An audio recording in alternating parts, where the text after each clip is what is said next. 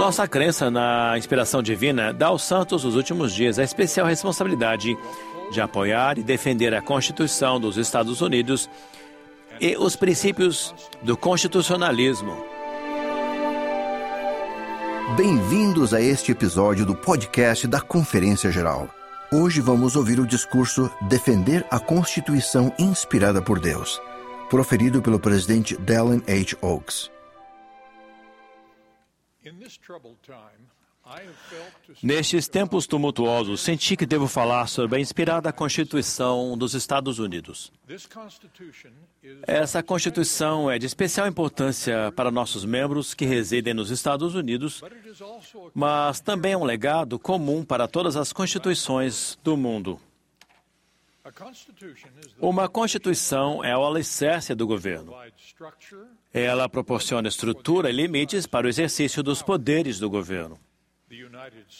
A Constituição dos Estados Unidos é a mais antiga que ainda está em vigor em nossos dias.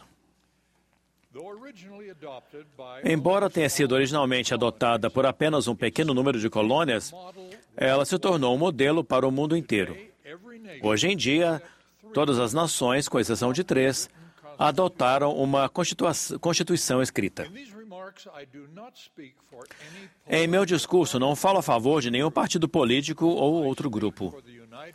Falo em favor da Constituição dos Estados Unidos, que venho estudando há mais de, 50, de 60 anos. Falo com minha experiência como assistente jurídico do presidente do Supremo Tribunal dos Estados Unidos. Falo com a experiência de 15 anos como professor de direito e de meus três anos e meio como juiz no Supremo, Supremo Tribunal do Estado de Utah. E mais importante, falo com a experiência de 37 anos como apóstolo de Jesus Cristo, responsável pelo estudo do significado da divinamente inspirada Constituição dos Estados Unidos no que diz respeito à obra de sua igreja restaurada. A Constituição dos Estados Unidos é singular porque Deus revelou que ele a estabeleceu para os direitos e a proteção de toda a carne. É por isso que essa Constituição é de especial interesse para a Igreja de Jesus Cristo dos Santos dos últimos dias em todo o mundo. Seja os seus princípios aplicados ou não em outras nações do mundo, ou como isso será feito, cabe a elas decidir. Qual foi o propósito de Deus ao estabelecer a Constituição dos Estados Unidos? Vemos nela a doutrina do arbítrio moral.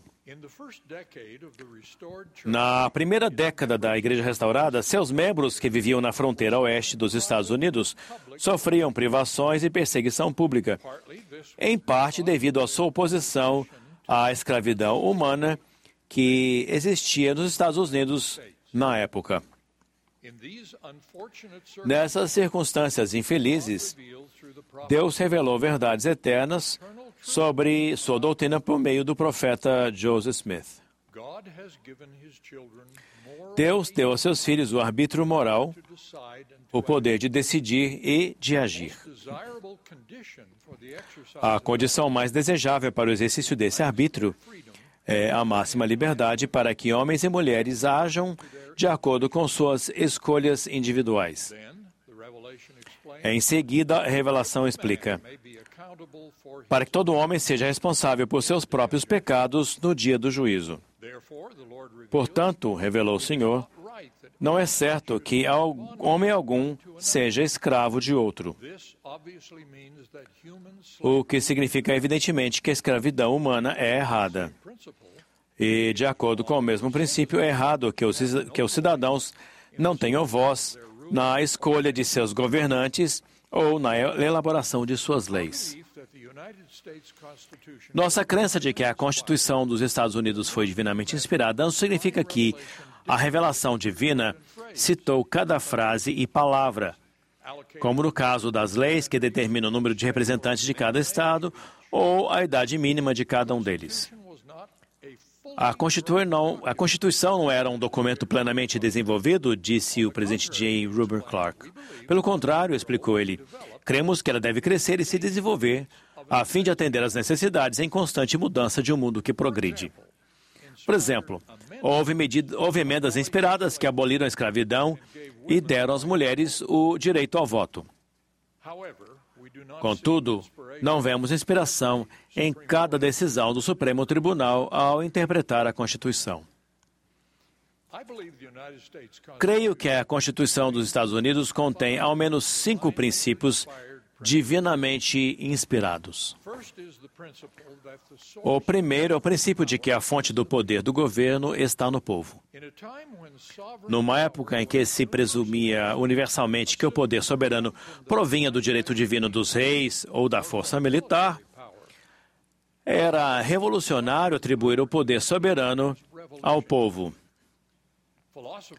Esse princípio havia sido defendido por filósofos, mas a Constituição dos Estados Unidos foi a primeira a aplicá-lo. O poder soberano do povo não significa que multidões enfurecidas ou outros grupos de pessoas possam intervir para intimidar ou forçar a ação do governo. A Constituição estabeleceu uma república democrática constitucional na qual o povo exerce seu poder por meio de representantes eleitos. Um segundo princípio inspirado é a divisão do poder delegado entre a nação e seus estados subsidiários. Em nosso sistema federal, esse princípio sem precedentes foi às vezes alterado por emendas inspiradas, tais como a abolição da escravidão, da escravidão e a que deu direito de voto às mulheres, como já mencionei.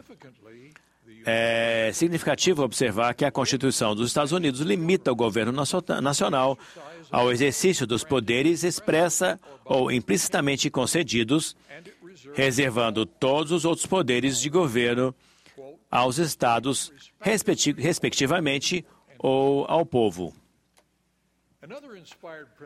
Outro princípio inspirado é a separação dos poderes.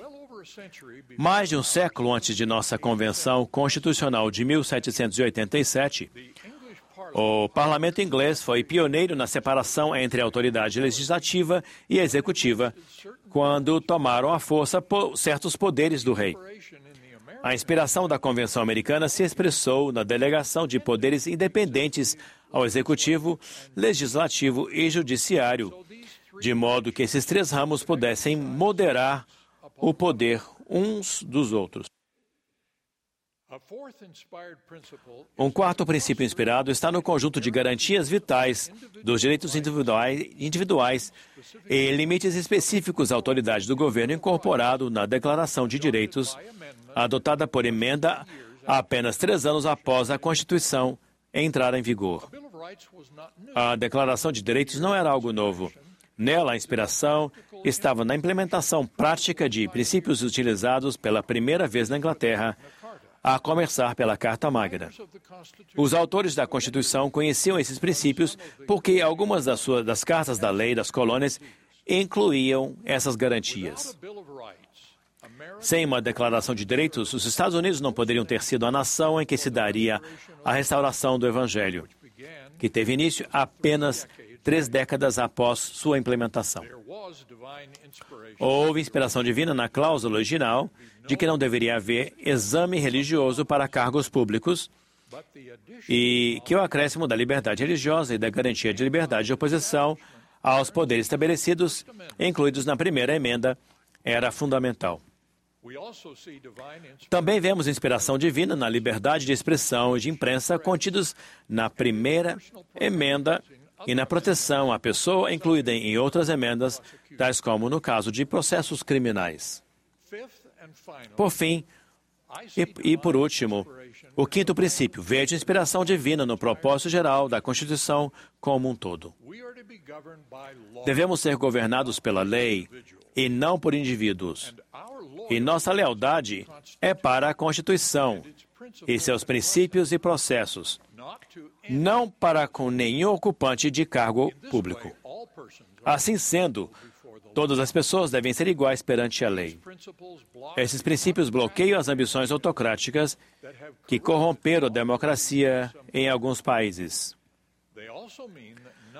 também significa que nenhum dos três ramos do governo deve exercer domínio sobre os outros ou impedir que os outros desempenhem suas devidas funções constitucionais de se moderarem mutuamente. Apesar de os princípios da Constituição dos Estados Unidos terem sido divinamente inspiradas, quando foram exercidos por seres mortais imperfeitos, seus propósitos nem sempre foram alcançados. Houve questões legislativas importantes, tais como algumas leis que regem os relacionamentos familiares, que foram tirados dos estados pelo governo federal. A garantia de liberdade da expressão da primeira emenda foi às vezes diluída pela supressão de pronunciamentos impopulares. O princípio de separação dos poderes sempre se vê sob pressão com a ascensão de um ramo do governo que vem exercer ou inibir os poderes delegados a outro. Há outras ameaças que minam os princípios inspirados da Constituição dos Estados Unidos. A estatura da Constituição é diminuída pelo empenho em substituir o motivo de seu estabelecimento pelas atuais tendências populares na sociedade, em vez da liberdade e do autogoverno.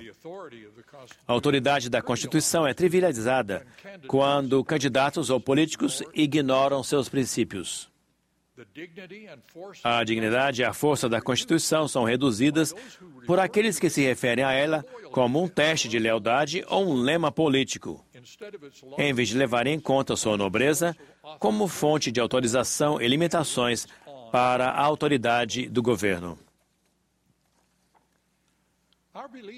Nossa crença na inspiração divina dá aos santos dos últimos dias a especial responsabilidade de apoiar e defender a Constituição dos Estados Unidos e os princípios do constitucionalismo, onde quer que vivamos. Devemos confiar no Senhor e ter uma atitude positiva quanto ao futuro desta nação. O que mais os santos dos últimos dias fiéis devem fazer? Precisamos orar ao Senhor para que Ele guie e abençoe todas as nações e seus líderes. Isso faz parte de nossa regra de fé. O fato de nos sujeitarmos aos presidentes ou governantes, evidentemente, não nos impede de nos opor a determinadas leis ou políticas. Exige, sem dúvida, que exerçamos nossa influência de modo civil e pacífico, dentro da estrutura de nossa respectiva Constituição e das leis aplicáveis. Nas questões controversas, devemos buscar a moderação e a união. Há outros deveres que fazem parte de defendermos a Constituição inspirada. Devemos aprender e defender princípios inspirados da Constituição. Devemos procurar e apoiar pessoas sábias e boas que vão apoiar esses princípios em suas ações públicas. Devemos ser cidadãos bem informados, ativos em fazer com que nossa influência seja sentida nas questões cívicas. Nos Estados Unidos e em outras democracias, a influência política é exercida pela candidatura a um cargo, o que incentivamos pelo voto, pelo apoio financeiro, pela filiação e pelo serviço em partidos políticos e pela comunicação contínua com políticos, partidos e candidatos. Para funcionar bem, uma democracia precisa de tudo isso, mas um cidadão consciente não precisa suprir todas essas coisas. Há muitas questões políticas e nenhum partido, plataforma ou candidato individual pode satisfazer todas as preferências pessoais. Cada cidadão precisa, portanto, decidir, em qualquer momento específico, quais questões são mais importantes para ele.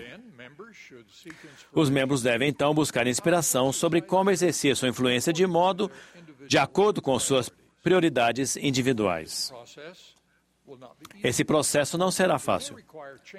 Pode ser preciso mudar o apoio a partidos ou a escolha de candidatos até de uma eleição para outra. Tais atitudes independentes exigirão algumas vezes que os eleitores apoiem candidatos, partidos ou plataformas políticas cujos demais posicionamentos eles não podem apoiar. Esse é o motivo pelo qual incentivamos nossos membros a não julgar uns aos outros em questões políticas. Jamais devemos afirmar que um santo dos últimos dias fiel não possa pertencer a um determinado partido ou votar em um determinado candidato. Ensinamos princípios corretos e deixamos que nossos membros escolham como priorizar e aplicar esses princípios às questões apresentadas de tempos em tempos. Também insistimos e pedimos que nossos líderes locais insistam que as escolhas e filiações políticas não sejam tema de ensinamentos ou defesa de causa em nenhuma de nossas reuniões da igreja. A Igreja de Jesus Cristo dos Santos dos últimos dias vai, evidentemente, exercer seu direito de endossar ou de se opor a propostas legislativas específicas que cremos impactarão o livre exercício da religião ou aos interesses essenciais das organizações da Igreja. Presto testemunho da, da divindade inspirada Constituição dos Estados Unidos e oro para que nós, que reconhecemos o ser divino que a inspirou, sempre defendamos e apoiemos seus excelentes princípios. Em nome de Jesus Cristo. Amém. Esperamos que você tenha gostado do discurso Defender a Constituição Inspirada por Deus, proferido pelo presidente Dallin H. Oaks. Na sessão da tarde de domingo da Conferência Geral Anual número 191 de A Igreja de Jesus Cristo dos Santos dos Últimos Dias, em abril de 2021. Agradecemos por ouvir.